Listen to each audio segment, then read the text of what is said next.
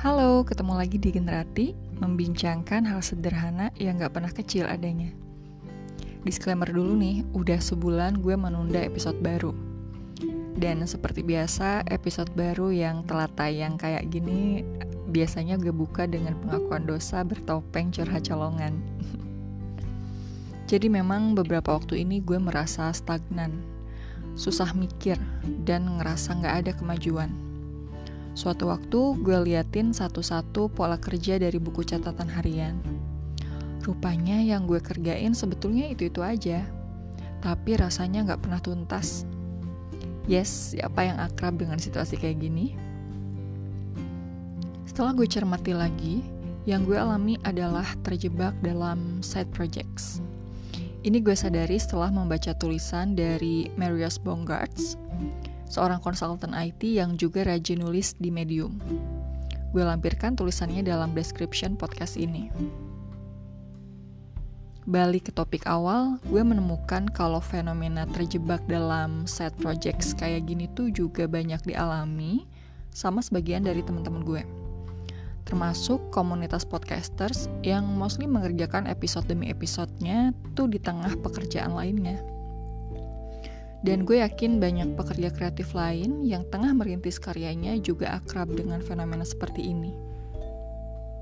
Dalam tulisannya, Bongarts bikin judul yang cukup surprising, yaitu Five Reasons Why Side Projects Never Get Finished, atau 5 alasan kenapa side projects nggak kelar-kelar. Seolah ditampar kenyataan, gue tertarik untuk membagikan poin-poinnya dalam episode ini. Alasan pertama kenapa saat projects kita nggak selesai adalah shiny object syndromes. Shiny object syndrome adalah kecenderungan untuk mudah terdistraksi atau teralihkan dari satu tugas ke tugas lain dengan cepat. Misalnya nih, kamu merasa excited untuk mengerjakan sesuatu.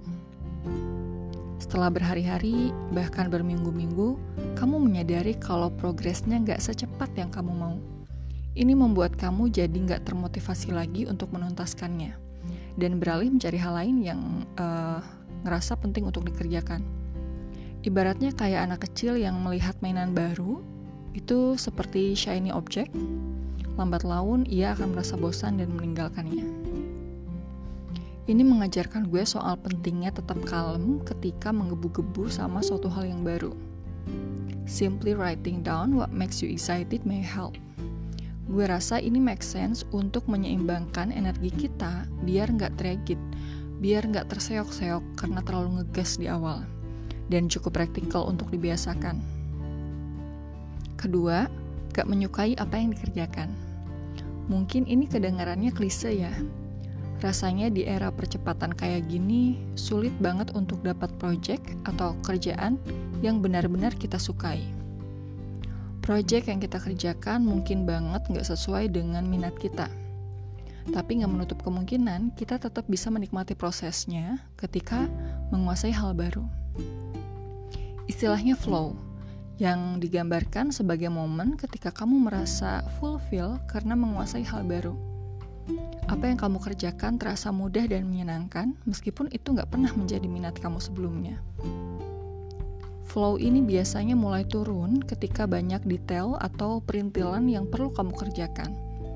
Yang biasanya juga semakin kita hindari, semakin bikin kita cemas dan mudah terdistraksi. Ini udah kayak siklus. Ketiga, kamu mulai bosan. Hal ini sebetulnya nyambung sama alasan kedua Katakanlah kita mengerjakan proyek yang kita sukai. Tanpa kita sadari, setiap proyek dan atau target yang kita set itu selalu diikuti sama rincian tugas yang mungkin eh, nggak uh, kita inginkan sebelumnya. James Clear pernah bilang, siapa pun bisa bekerja keras ketika merasa termotivasi. Namun, kemampuan untuk terus bekerja saat pekerjaan udah nggak asik lagi, itulah yang membuat perbedaan. Ini menampar kemalasan gue untuk keep going menulis episode baru, meskipun bosannya ampun-ampunan. Keempat, kurangnya keberanian atau encourage. Kelihatannya common ya, buat para pelaku industri kreatif itu punya kecenderungan untuk perfeksionis. Gak jarang karya udah siap rilis tapi takut nggak digubris. Banyak pertimbangan hingga terus tertunda. Lagi-lagi um, gue selalu terinspirasi sama quote seorang Reid Hoffman, seorang founder LinkedIn. Dia pernah bilang kalau kamu gak merasa gugup atau malu pada rilisan karya pertamamu, bisa jadi sebenarnya karyamu telat rilis. Ini adalah sebuah analogi gue rasa. Hoffman seolah mau bilang kalau perfect di awal tuh hampir gak mungkin. Untuk kawan-kawan podcasters, kalau boleh kasih skor di antara 1 sampai 10, seberapa gemes sih dalam tanda kutip kamu sama episode pertama podcastmu? Rasanya ada aja yang kurang. Atau jangan-jangan karya pertamamu itu adalah hasil mengulang berkali-kali. Shout out. Gue yakin di balik persistennya seorang kreator pasti ada X faktor yang menguatkan selain cuan. Misalnya testimoni pendengar yang bilang kalau mereka merasa dipahami setelah menyimak podcast kamu. Terakhir, sulit buat memprioritaskan side project. Rasanya wajar banget ya kalau kita mengesampingkan side project. Yang bikin gue mikir adalah setiap side projects itu selalu diikuti konsekuensi. Mungkin banget um, kita pas bikin side project karena merasa stagnan dengan pekerjaan utama.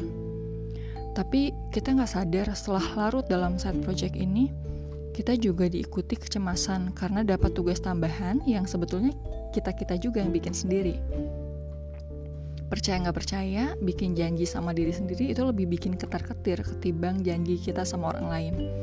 Karena yang ngejar-ngejar tuh eksis ada di kepala kita sendiri.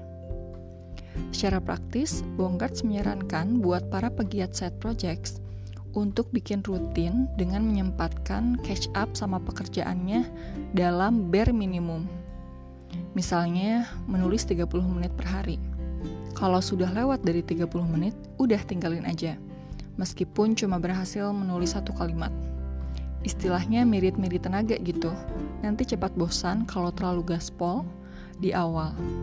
Sekali-kali aja, once in a while. Takeaway gue dari kelima poin ini adalah kerjakan satu hal dalam satu waktu. Fokus adalah soal memutuskan hal-hal yang gak akan kamu kerjakan. Ya, kedengarannya gampang. Pada praktiknya selalu ada aja tapinya. Ya udah kita coba aja. Kalau kamu punya cerita seru, yuk bagikan di @generati_id. Sampai ketemu nanti. Gracias.